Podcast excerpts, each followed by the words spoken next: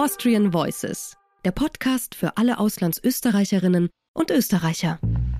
Liebe Hörerinnen und Hörer, mein Name ist Klaus Kitzmüller und ich heiße Sie heute herzlich willkommen zur ersten Episode von Austrian Voices. Und zwar mit einem Auslandsösterreicher als Gast, der sicherlich zu jenen Landsleuten zählt, die über eine grenzüberschreitende Bekanntheit und Popularität verfügen. Um wen es sich da heute handelt, das erzählt Ihnen jetzt in aller Kürze meine Kollegin Sabrina Gander. Johann Lafer, geboren 1957 in St. Stephan im Rosental in der Steiermark, ist Koch, Fernsehkoch, Unternehmer, Sachbuchautor und auch Hubschrauberpilot. Einem breiten Publikum ist Lafer vor allem durch Kochsendungen in TV und Radio sowie durch zahlreiche Kochbücher bekannt geworden. Lafer, Sohn einer Landwirtsfamilie, absolvierte seine Ausbildung zum Koch zwischen 1973 und 1976 in der Brauereigaststätte Gösserbräu in Graz. Sein erstes Engagement in Deutschland führte ihn 1977 ins Berliner Hotel Schweizer Hof. Ab 1979 war er in Josef Viehhauers Restaurant Le Canard in Hamburg beschäftigt. Seine Backkünste bewies er als Chefpatissier im Hotel Schweizer Stuben in Wertheim. Seine Kochkarriere setzte er 1981 im Münchner Restaurant Aubergine von Eckhard Witzigmann fort. Er übernahm den Posten des Chefpatissier und verfasste mit Witzigmann mehrere Bücher. 1982 war er für den Pariser Patissier und Boulanger Gaston Lenôtre tätig. Im Mai 1983 wurde er als Nachfolger eines französischen Kollegen Küchenchef im Restaurant Le Val d'Or seiner späteren Ehefrau Silvia Buchholz in Guldenthal, dessen Küche bereits mit einem Michelin-Stern prämiert war. Laffer konnte die kulinarische Qualität des Restaurants noch weiterheben.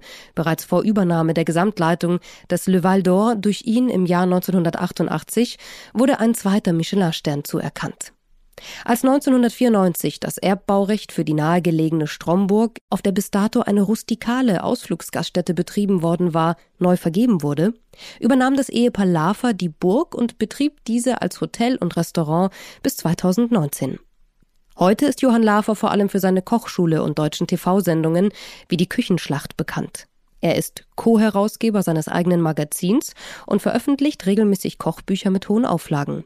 Seit 2011 engagiert sich Lafer für eine gesunde und nachhaltige Schulverpflegung im Projekt Food Education und ist in diversen weiteren sozialen Projekten und Organisationen tätig.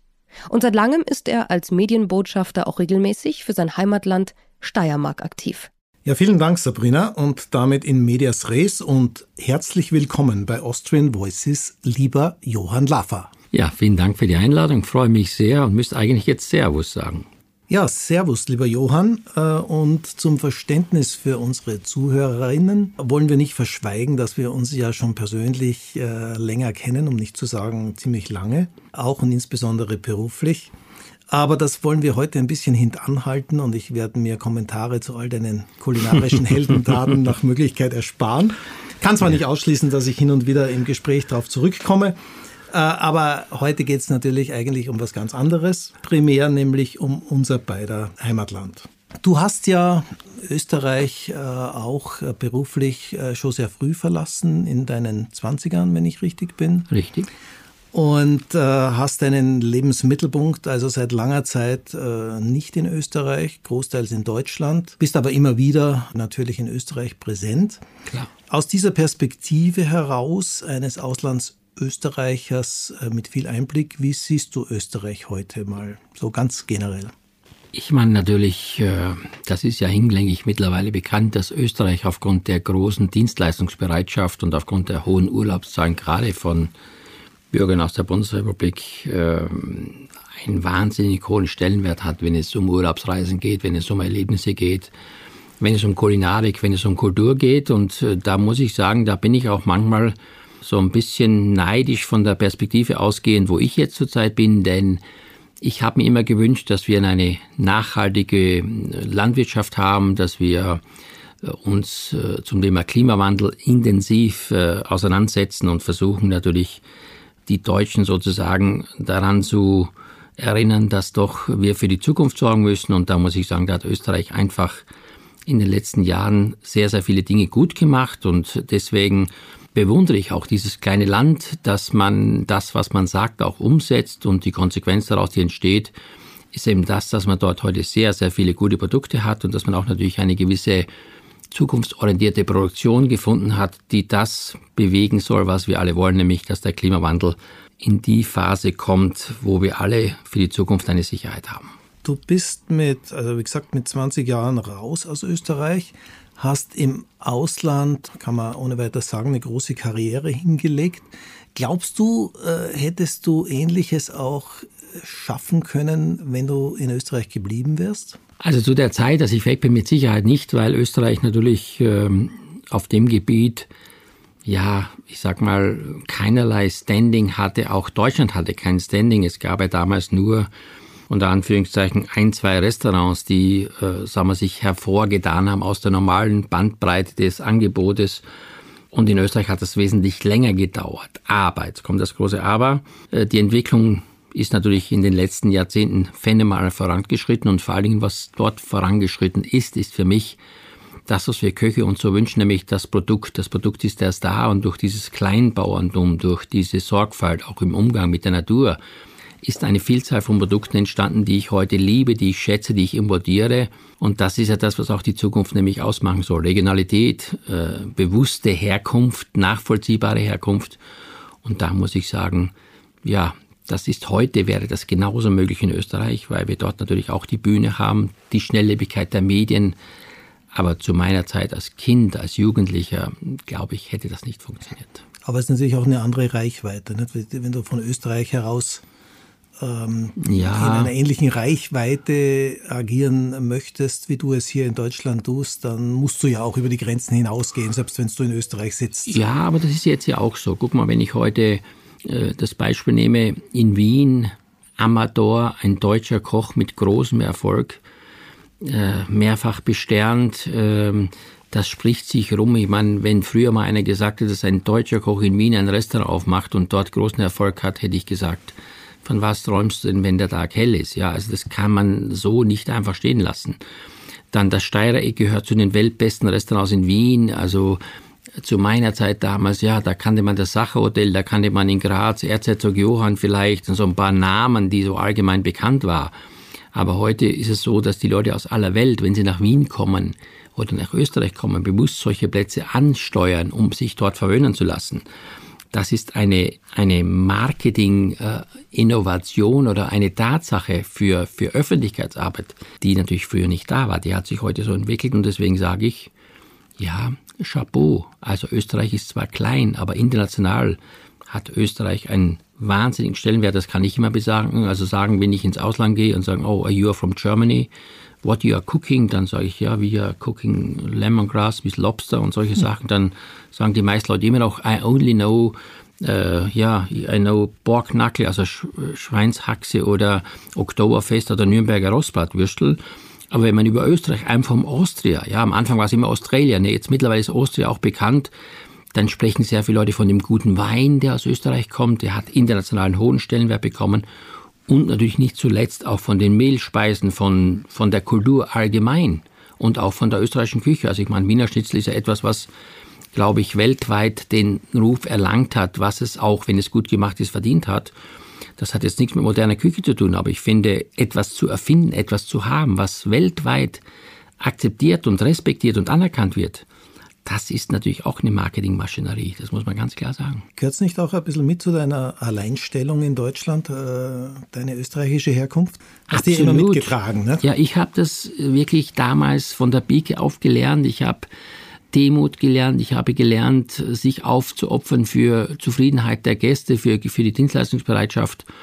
Und diese, diese, diese, wie soll ich sagen, aufopfernde, ja, Motivation, Menschen glücklich zu machen, das ist das, was mir als Kind in die Wege gelegt wurde, was ich von meinen Eltern und auch durch mein Umfeld schätzen und lieben gelernt habe. Und das ist das, was heute zählt. Heute zählt nicht nur die Perfektion auf dem Teller oder das gekühlte Glas Wein. Nein, das ist insgesamt die Atmosphäre. Und Atmosphäre wird vom Menschen gemacht, nicht nur von der schönen Farbe oder vom Blattgold. Nein, ganz im Gegenteil.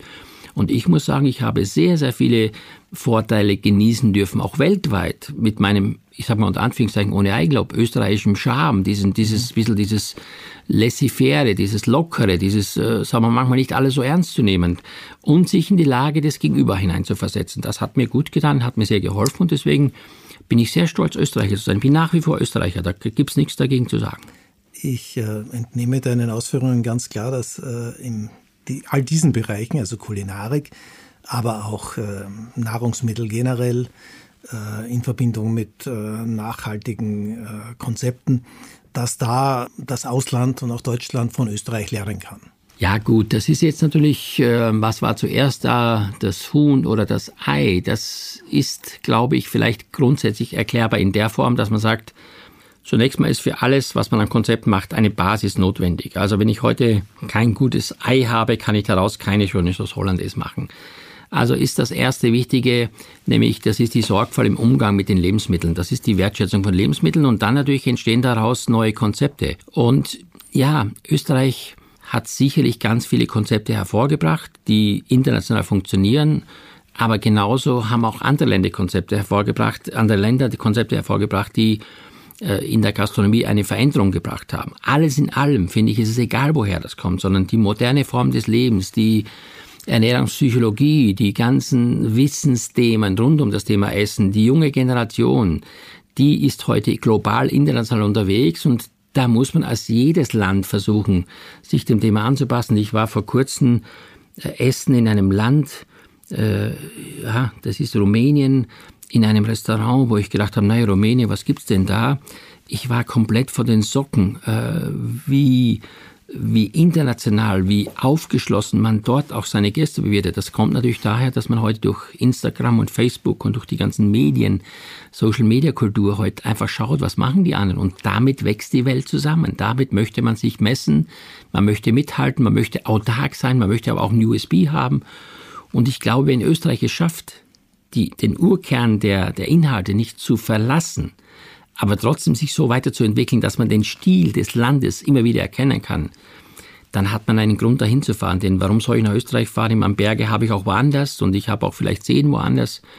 Aber alles in allem, die Dienstleistungs-, die Freundlichkeit, die Bereitschaft, äh, die Speisen, die eigenständigen Getränke, die Art des Hotels, des Restaurants, das führt mich dann in Verlockung, eben so eine Reise anzutreten. Und ich hoffe sehr, dass Österreich diesen nationalen Standard bewahrt und nicht jetzt versucht, jeder daraus etwas zu machen, um zu sagen, okay, in San Francisco vorne am Hafen ist es genauso wie in der Steiermark. Und das wäre ein kompletter Fehler.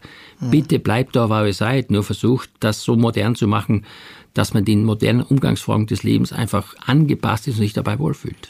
Also das ist ja sehr stark natürlich touristisch, gastronomisch äh, geprägt ja. mal diese, die, diese Seite, kann ich aber gut nachvollziehen. Wir sprechen ja auch, muss man jetzt immer dazu sagen, so von einer Zeitdifferenz, wenn man jetzt äh, deine Historie betrachtet, äh, von sicher 40 äh, ja. plus Jahren. Ja, und genau. da hat sich natürlich wahnsinnig viel getan. Wahnsinn, Wahnsinn. Da war ja ich bin auch in den 80er Jahren das erste Mal rausgegangen aus Österreich. Da, da war ja Deutschland wirklich äh, der klassische große Bruder noch. Nicht? Absolut. Und ich meine auch das Geld verdienen, die D-Mark damals. Und man hat auf, die, auf das große Wirtschaftsimperium Deutschland geguckt, ja. Aber ich meine, das Wirtschaftsimperium hat nicht nur Vorteile, hat auch Nachteile, die hat man aber nie gesehen, ja. Also das muss man ja auch mal sagen.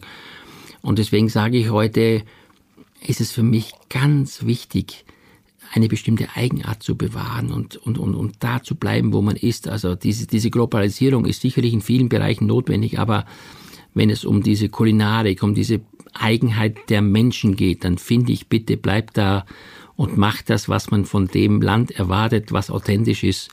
Und dann haben auch für lange vorgesorgt, dass die Touristen beziehungsweise auch die, die internationalen Gäste gerne dahin kommen, weil sie sagen, okay, das erwartet mich in Österreich. Mhm. Gehen wir mal ein bisschen, bisschen weg von der Gastronomie, also von deinem ja, Kerngebiet. Gerne. Und lass uns mal äh, über die Position von Österreichern im Ausland auch reden. Ja, also wir beide natürlich ja. primär in Deutschland, aber unsere Hörerinnen und Hörer, die äh, sind aus der ganzen Welt. Ich habe, als ich in den 80er Jahren kam nach Deutschland, äh, mich in München musste mich damals entscheiden zwischen Hamburg und München, habe mich in München immer gesehen als, also viel eher als Gastarbeiter in diesem Land. Während zum Beispiel in Hamburg warst du schon eher ein Exote. Ja, da hast du ein Exoten-Image gehabt.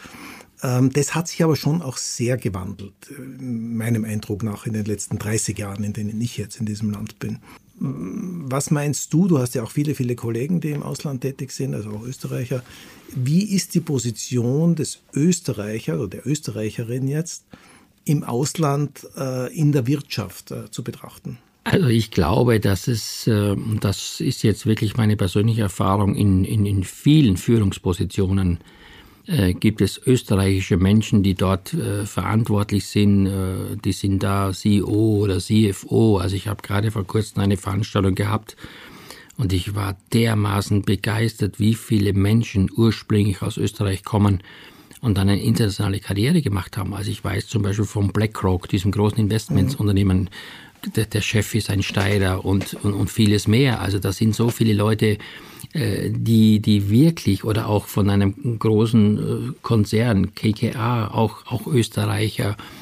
Also ich, ich finde es phänomenal. Da sieht man natürlich, dass in Österreich zunächst mal die Ausbildung funktioniert, was heute ja wichtig ist, dass man die nötige Grundausbildung und die Erkenntnis erlangen kann, auch international mitsprechen zu dürfen und natürlich dann wahrscheinlich die Kombination aus der Mentalität der Person oder des Österreichers an sich mit dem Können, das führt halt oft dazu, wirklich großen Erfolg zu haben. Und deswegen bin ich so beeindruckt auch, wenn ich dann lese, was weiß ich, dass äh, Schauspieler, die aus Österreich kommen, dann in einem Oscar-Film mitspielen und so weiter. Da sieht man dieses kleine Land. Ich meine, Schwarzenegger war ja nicht umsonst Governor von, von Kalifornien. Also man kann ja sagen, gut, er ist Schauspieler, damit ist er bekannt geworden. Aber ich glaube, wenn man diese Position inne hat, dann hat man die Verantwortung für ein ganzes Land, für einen Staat in Amerika. Und das kannst du nicht als Schauspieler machen, sondern musst du schon ein Fundament besitzen und Fähigkeiten besitzen, um das alles im Griff zu behaben. Oder Hals oder viele mehr. Ich meine, da können wir jetzt so viele Personen aufzählen. Und das, es geht nicht um die Person, es geht einfach um die Tatsache, ja, dass dieses Land so gute Voraussetzungen bietet, um international auch mithalten und erfolgreich sein zu können. Jetzt sage ich mal zwei andere Aspekte zu dem gleichen Thema. Äh, zum einen könnte man ja fast sagen, Schauspielerei vielleicht ehrlicherweise ein bisschen auf äh, am Rande ja. gelassen, aber wir wissen ja auch in der Wirtschaft, in ja. den Medien, äh, in der Industrie, Absolut. Großkonzerne etc. pp. sind, man möchte fast sagen, durchaus durchsetzt mit Österreicherinnen und Österreichern. Man könnte natürlich auch die Perspektive einnehmen und sagen, die müssen raus, um diese Art von Erfolg zu haben, weil das Land zu klein ist dafür. Klar. Äh, oder für sie. Das ist so. Das oder ist weil sie vielleicht sogar im Ausland ihre Fähigkeiten noch viel besser zum Einsatz bringen können. Gut, ich meine, wie gesagt, ähm, das ist natürlich von Fall zu Fall unterschiedlich. Wenn man heute viele Bereiche der Automobilindustrie nimmt, dann weiß man, dass da sehr viele Dinge in der Steiermark oder in Österreich generell produziert werden für die weltweite globale Autoindustrie, dann fragt man sich ja, was soll denn das, warum gerade in der Steiermark oder was auch immer oder in, in Tirol oder auf Radlberg, dann hat es wahrscheinlich irgendwelche Gründe, dass man bestimmte Teile in bestimmten Mengen, in einer bestimmten Präzision einfach zuverlässig von Menschen herstellen lassen muss, die auch die Ureigenschaften dafür besitzen. Und deswegen finde ich es Österreich klein, aber fein. Und du siehst oder man sieht heute, man kann auch damit sein Geschäft machen. Es muss immer ein riesen Multikonzern sein, der 50.000 Mitarbeiter hat.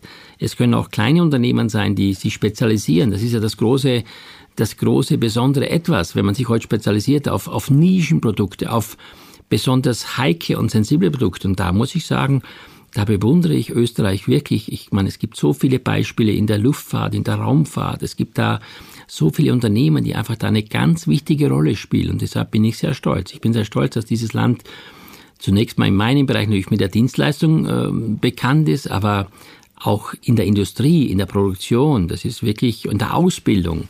Also das finde ich schon großartig, muss ich wirklich sagen. Und nicht zu vergessen in der Kultur. Also ich meine, was wäre Österreich ohne diese ganzen kulturellen Veranstaltungen, Salzburger Festspiele, Wiener Opernball und vieles mehr, die Oper, Operette, das was alles dazugehört, das ist ja wirklich ja, dafür ist Österreich bekannt. Ich meine, das ist eine Geschichte, äh, die viele, viele Jahrzehnte zurückgeht, eben auch durch Personen, die in Österreich natürlich damals äh, sehr bekannt geworden sind. Jetzt drehe ich es nochmal bewusst um und frage dich äh, auf der anderen Seite, was kann denn Österreich, bei allen Vorteilen, dass es hat und bei aller Beharrlichkeit, die es an den Tag gelegt hat, äh, im positiven Sinn, was kann denn Österreich äh, vom Ausland, jetzt mal auch und insbesondere von Deutschland lernen, sich abschauen. Äh, was sind denn Bereiche und Faktoren, wo du jetzt sagen würdest, aus deiner Lebenserfahrung, aus deiner praktischen Erfahrung heraus, ähm, da geht es äh, woanders äh, deutlich besser, schneller, äh, positiver. Muss ich ein bisschen mit Einschränkung jetzt zum Ausdruck bringen, weil ich natürlich äh, im Detail nicht mehr den Überblick habe, was dort in mhm. der Verwaltung, in den Behörden, wenn es um Prozedere der Beschleunigung geht, was da möglich ist. Aber ich kann nur sagen, es liegt schon in der Natur der Sache, dass ein Land mit 8 Millionen Einwohnern im Vergleich zu Deutschland mit 85 Millionen natürlich leichter handelbar ist, ist ganz klar. Also wenn ich allein an die Verwaltung denke, an den Verwaltungsapparat, aber auch an das ganze, die ganze Infrastruktur, an das ganze Verkehrssystem, das, was dazugehört, da hat man natürlich Vorteile, wenn man nicht, ich sage jetzt mal, ein Land wie Deutschland in der Größenordnung instand zu halten hat und immer zu modernisieren hat. Das hat den gewissen Vorteil. Äh, zum einen und zum anderen ist es auch so, ich glaube, dass die Österreicher selber sich sehr konzentrieren, damit sie das in ihrem Land alles selber gut machen und auch da das nötige Bruttosozialprodukt äh, erwirtschaften. Ich habe oft das Gefühl, dass in Deutschland heute man immer guckt nach dem Bruttosozialprodukt und damit das Ausland meine, indem man Export forciert. Und das ist ja so, ich meine, ich glaube, die Statistiken sind ja manchmal so, dass Deutschland mehr exportiert wie importiert. Dann muss man ja sagen, das ist ein, ein kleines Ungleichgewicht, was wahrscheinlich in Österreich so nicht der Fall ist, weil das Land gar nicht die Kapazität hat, so viel äh, über den Tellerrand hinaus zu exportieren, weil man es selber im eigenen Land braucht. Und ich glaube, das hat was mit dem Selbstbewusstsein zu tun, das hat das mit dem Stolz zu tun. Ich glaube, der Österreicher ist etwas stolzer auf sich, auf das Land, auf das, was er macht. Und die Deutschen sind stolz auf Made in Germany und auf das, was daraus erzielt und erwirtschaftet wird. Also nehmen wir mal das Thema Automobilindustrie ich meine, das sieht man ja international, wenn man äh, durch die Welt fährt. Man findet Deutschland auf allen Straßen dieser Welt, weil man natürlich auch weiß, die Qualität und die, die, die, die Leistungen und das, was dazugehört, die Konsequenz eines deutschen Fahrzeuges sind einfach bekannt, sind weltbekannt, sind zuverlässig. Und damit versucht so jeder seinen Markt zu machen. Also deswegen sage ich immer, Leute, Gott sei Dank ist das so. Es kann nicht jeder alles gleich machen. Und ich meine, wir haben in Deutschland ja auch durch die Pandemie erfahren, wie stark plötzlich Reiseziele in Deutschland äh, beliebt geworden sind, die man früher vernachlässigt hat, weil man endlich auch mal ge gezwungen wurde, in seinem eigenen Kreis äh, zu schauen, was gibt's da schön. Und ich weiß aus Österreich zum Beispiel, dass in der Steiermark die Hauptgäste, die dort sind, nach wie vor Österreicher sind. Also das heißt, ja. die Leute kommen im eigenen Land in ein eigenes Bundesland. Auch das ist ein Beweis dafür, dass man an das glaubt und an das wirklich äh, Entdecken glaubt, was man dort vorfindet. Und das ergibt wiederum ein Gemeinschaftsgefühl. Ansonsten wird das nicht funktionieren. Mhm. Jetzt äh, ein kurzer echter Break und zu einem anderen Thema, von dem wir wissen, dass es ganz, ganz viele Landsleute in aller Welt interessiert, ähm, teilweise brennend interessiert, das Thema Staatsbürgerschaft. Du bist ja österreichischer Staatsbürger. Klar hast die deutsche Staatsbürgerschaft Nein. nie angenommen. Nein, so ich habe auch gar kein Interesse. Ich mhm. sehe, ich sehe Österreich einen Teil der europäischen Gemeinschaft. Ich bin im Herzen und in meiner wirklichen Ureigenschaft Österreicher. Natürlich habe ich mich jetzt, das beginnt schon bei der Sprache, den neuen Umständen angepasst und auch natürlich, gerade weil ich im Fernsehen auftrete, mein Dialekt ein bisschen abgelegt, um allgemein verständlich zu sein. Aber ich weiß nicht, ob mir beim Vorzeigen an der Grenze ein deutscher Pass mehr Vorteile bringt als ein österreichischer Pass. Ganz im Gegenteil. Ich finde, ich bin stolz, Österreicher zu sein. Ich bin stolz, diesen Pass in den Händen zu halten und sehe keinerlei Vorteile jetzt, ähm, eine Doppelstaatsbürgerschaft anzunehmen, was meine oder unsere beiden Kinder ja sind. Ja. Mhm.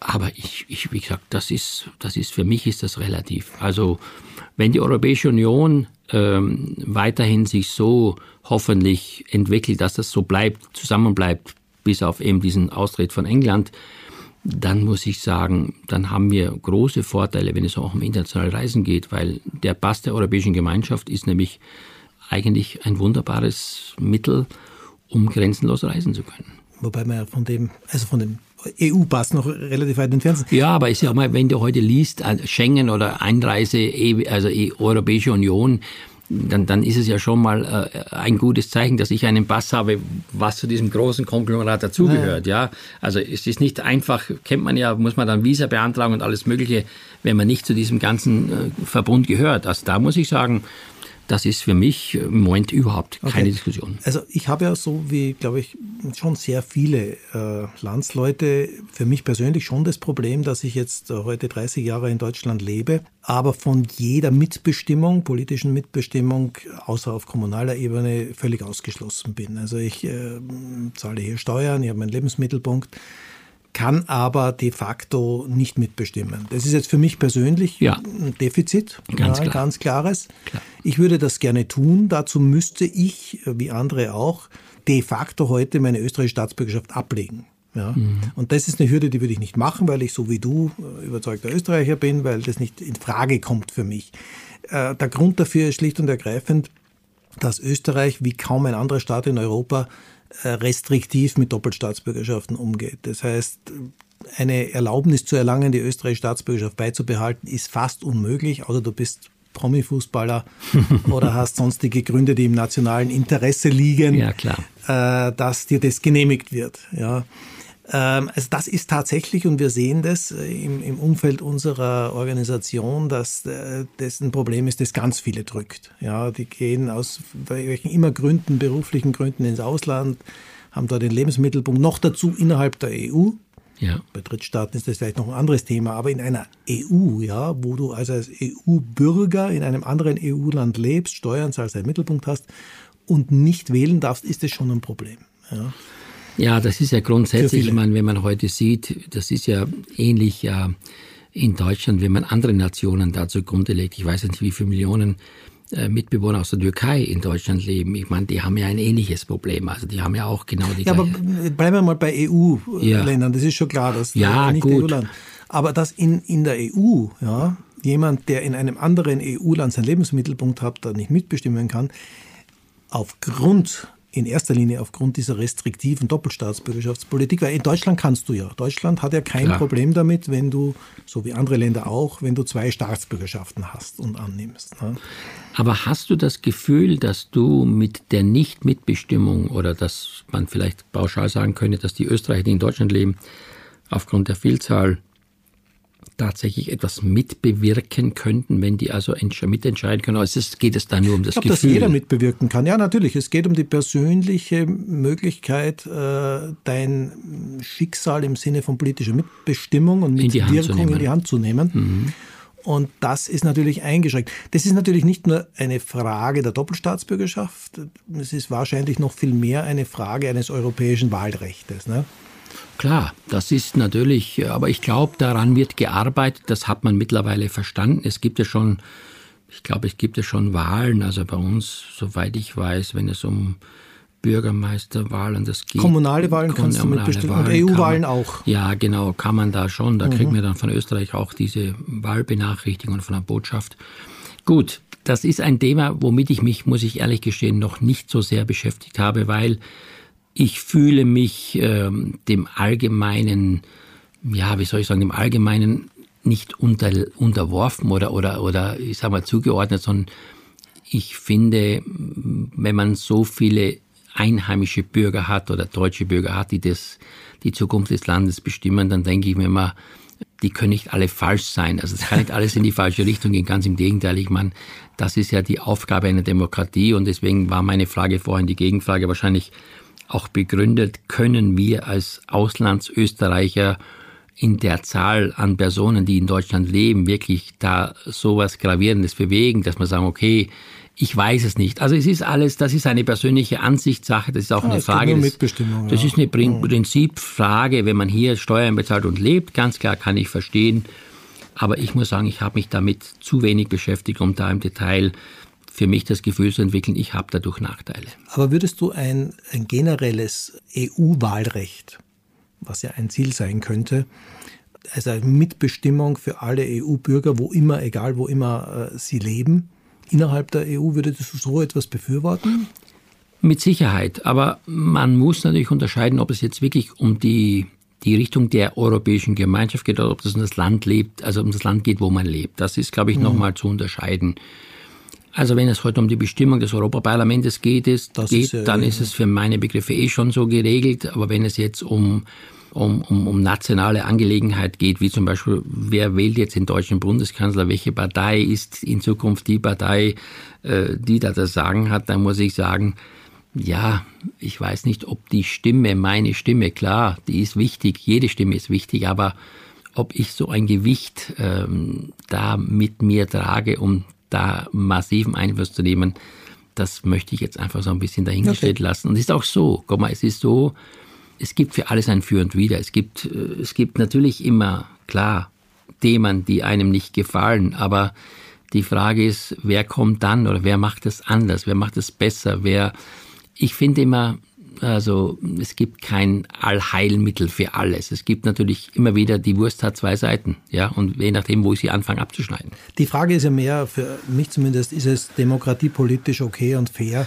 das äh, ist Menschen, die in einem Land äh, teilnehmen, ja, nämlich absolut. aktiv teilnehmen, ihre Beiträge hochgradig leisten, ja, ob das jetzt in Form von Steuern ist oder anderen. Ja. Äh, die auszuschließen. Ist ja im Übrigen auch umgekehrt genauso. Also es leben mittlerweile 220.000 Deutsche in Österreich, mhm. also als Lebensmittelpunkt. Denen geht es auch so am Ende des ja. Tages, ja, weil auch die werden, die kriegen halt keine österreichische Staatsbürgerschaft, so zum überwiegendsten Teil. Ja. ja. Und ähm, da weiß ich, dass es eine große Community gibt, die nicht nur temporär, sondern einfach auch stabil in Österreich lebt und der es ähnlich geht. Also ich kann dir vielleicht da, um das Ganze abzuschließen und auch äh, daraus etwas zu machen, was wahrscheinlich jetzt vielen zum Schmunzeln versetzen wird, ist, nehmen wir mal das Thema Fußball. Mhm. Ja, wenn die Österreicher gut drauf sind und gewinnen, bist du stolz als Österreicher. Wenn sie verlieren, sagst du, naja, gut, das kleine Land kann ja nichts. Dann bin ich plötzlich Fan der Deutschen. Also man muss einfach, verstehst du, man muss einfach auch mal die Kirche im Dorf lassen. Also ja. da muss ich wirklich sagen, sorry, aber ja, wie gesagt, die Wurst hat zwei Seiten und deswegen, ich wünschte mir, dass wir sicherlich in vielerlei Hinsicht mehr Gemeinsamkeiten hätten, wo wir auch mitbestimmen können. Aber offensichtlich hat die Politik und nach wie vor das Grundprinzip dieser Regierung eben, oder des Regierens ein System entwickelt, wo man sagt, ja, schauen wir mal, wie es weitergeht. Ich kann es nicht beeinflussen. Also ich mhm. kenne zwar den deutschen Bundespräsidenten, aber ich weiß nicht, ob der, wenn ich ihm sagen würde, ich würde gerne in Deutschland wählen, sagt Johann, jawohl. Hier hast du die hier Genehmigung. Du, hier hast du Genehmigung. Du brauchst keine Staatsbürgerschaft. das ja, wird eher genau. schwierig sein, schätze ich mal. Genau. genau. Okay, dann ähm, last not least und, und zum Abschluss äh, unseres netten Talks. Was würdest du dir als Auslandsösterreicher von jenen wünschen, die die Geschicke des Landes leiten aktuell, also in Österreich? Wohin würdest du dir wünschen oder in welchen Bereichen, dass sich Österreich wie weiterentwickelt? Ja, was wünsche ich mir? Ich wünsche mir, dass man ein Kleinod mitten in der Europäischen Union versucht, authentisch zu halten, dass es nicht untergeht in Form von, weiß ich nicht genau, eines Ballermanns oder vieles mehr, wo man plötzlich ein Image bekommt, was nicht dem Land gerecht oder würdig ist. Ich wünsche mir, dass man die österreichische Küche und diese grundehrliche Küche dort beibehält, dass man sie etwas modernisiert, aber dass man nicht jetzt immer guckt, was machen die Franzosen, die Deutschen, was machen die Italiener, sondern dass man eine gewisse Eigenheit in sich äh, weiterentwickelt, dass man da Kreationen an den Tag bringt, die eben das österreichische Essen ja noch populärer machen. Und das vielleicht dritte ist für mich diese Herzlichkeit. Und das ist für mich so das Wichtigste ist, äh, das fängt schon an, wenn ich heute in ein Restaurant gehe, dieses Grüß Gott. Da merkst du, ob jemand wirklich von der Seele heraus sagt, Grüß Gott oder Grüß Gott. Da merkst du schon so diese gelebte innere Freundlichkeit, dieses Ernstgemeinde mit dem Gast, dieses authentische, ja, willkommen, freue mich, dass du da bist, dass ihr da seid, dass das auf keinen Fall aufgrund von Kommerz oder von irgendwelchen, äh, ich sag mal, gezielten Interessen äh, leidet. Ganz im Gegenteil. Die Eigenart des Österreichers, der Schmäh, ähm, wie gesagt, die Dienstleistungsbereitschaft, die, die, diese Freundlichkeit, die grundsätzlich in der Regel ja vorhanden ist, dass das da bleibt, wo es ist. Bitte macht nicht daraus jetzt irgendwas und fangt an, äh, wie die Amerikaner, my name is David, I take care of you. Ja, das will da keiner. Die wollen einfach äh, das Gefühl haben, ich bin dort gut aufgenommen, willkommen. oder Servus auf Deutsch. Und das ist das, was ich mir wünsche. Ansonsten sehe ich da diesem, diesem Zukunftsthema Österreich mit großem, mit einem großen, ja, positiven Echo entgegen. Ich liebe das Land. Ich finde, die haben sich total gut entwickelt, wenn man überlegt. Ich meine, der Weinskandal von damals, da haben alle gesagt, ach, die Österreicher mit ihrem Wein. Guck mal, heute, heute kostet eine Flasche österreichischer Wein in Amerika auf der Karte 158 Dollar. Ich habe gesehen in San Francisco eine ganze Seite Wein, Wein from Styria, Schrägstrich Österreich. Stell dir mal vor, ich meine, vor 20 Jahren haben die gesagt, was, you are from Austria. Das wusste ich, dass es Österreich gibt, oder sagen Australien und dann auch steirischer Wein. Also da hat sich so viel entwickelt. Also ich arbeite für Singapore Airlines. Da diskutiert man zurzeit, ob man nicht mal in der First Class einen österreichischen Sauvignon Blanc und nicht einen von Australien nimmt. Ja, daran sieht man, selbst da ist es angekommen, dass sich da wahnsinnig vieles zum Positiven geändert hat. Also ich äh, bedanke mich bei einem äh, von seinem Heimatland völlig überzeugten Auslandsösterreicher. ja. Vielen, vielen Dank für deine äh, Ausführungen und Eindrücke als Premierengast bei Austrian Voices. Wir sehen uns bald wieder, aber für heute vielen Dank und auch an unsere Hörerinnen und Hörer. Danke fürs Zuhören. Ich sage jetzt einfach leise Servus. Liebe Hörerinnen und Hörer, das war die erste Episode von Austrian Voices, dem neuen Podcast für alle AuslandsösterreicherInnen. Diesmal aus eindeutig kulinarischer und touristischer Perspektive. Wir würden uns freuen, wenn sie Ihnen gefallen hat und noch mehr, wenn Sie uns auch weiterempfehlen. Wir werden diesen Podcast Zug um Zug ausbauen, in Kürze auch mit einer eigenen Website auf der wir Sie dann gerne zu regelmäßigem Dialog einladen. Bis dahin steht Ihnen für Feedback, Kritik und Anregung unsere Facebook-Seite zur Verfügung unter Neos Römisch 10. Am besten natürlich, Sie abonnieren diesen Podcast gleich auf der Plattform Ihrer Wahl, damit Sie in Zukunft keine Folge mehr versäumen. Für heute aber vielen Dank fürs Zuhören und bis zum nächsten Mal.